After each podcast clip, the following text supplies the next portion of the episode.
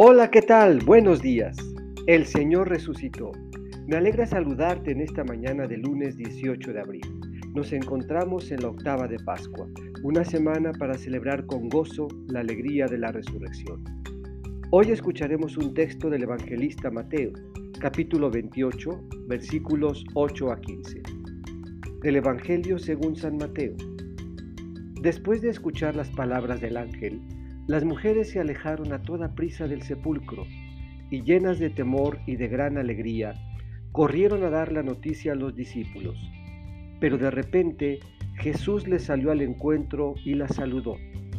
Ellas se le acercaron, le abrazaron los pies y lo adoraron. Entonces les dijo Jesús, no tengan miedo, vayan a decir a mis hermanos que se dirijan a Galilea, allí me verán. Mientras las mujeres iban de camino, algunos soldados de la guardia fueron a la ciudad y dieron parte a los sumos sacerdotes de todo lo ocurrido. Estos se reunieron con los ancianos y juntos acordaron dar una fuerte suma de dinero a los soldados, con estas instrucciones.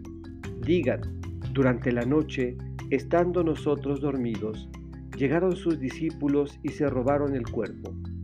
Y si esto llega a oídos del gobernador, nosotros nos arreglaremos con él y les evitaremos cualquier complicación. Ellos tomaron el dinero y actuaron conforme a las instrucciones recibidas. Esta versión de los soldados se ha ido difundiendo entre los judíos hasta el día de hoy. Esta es palabra del Señor.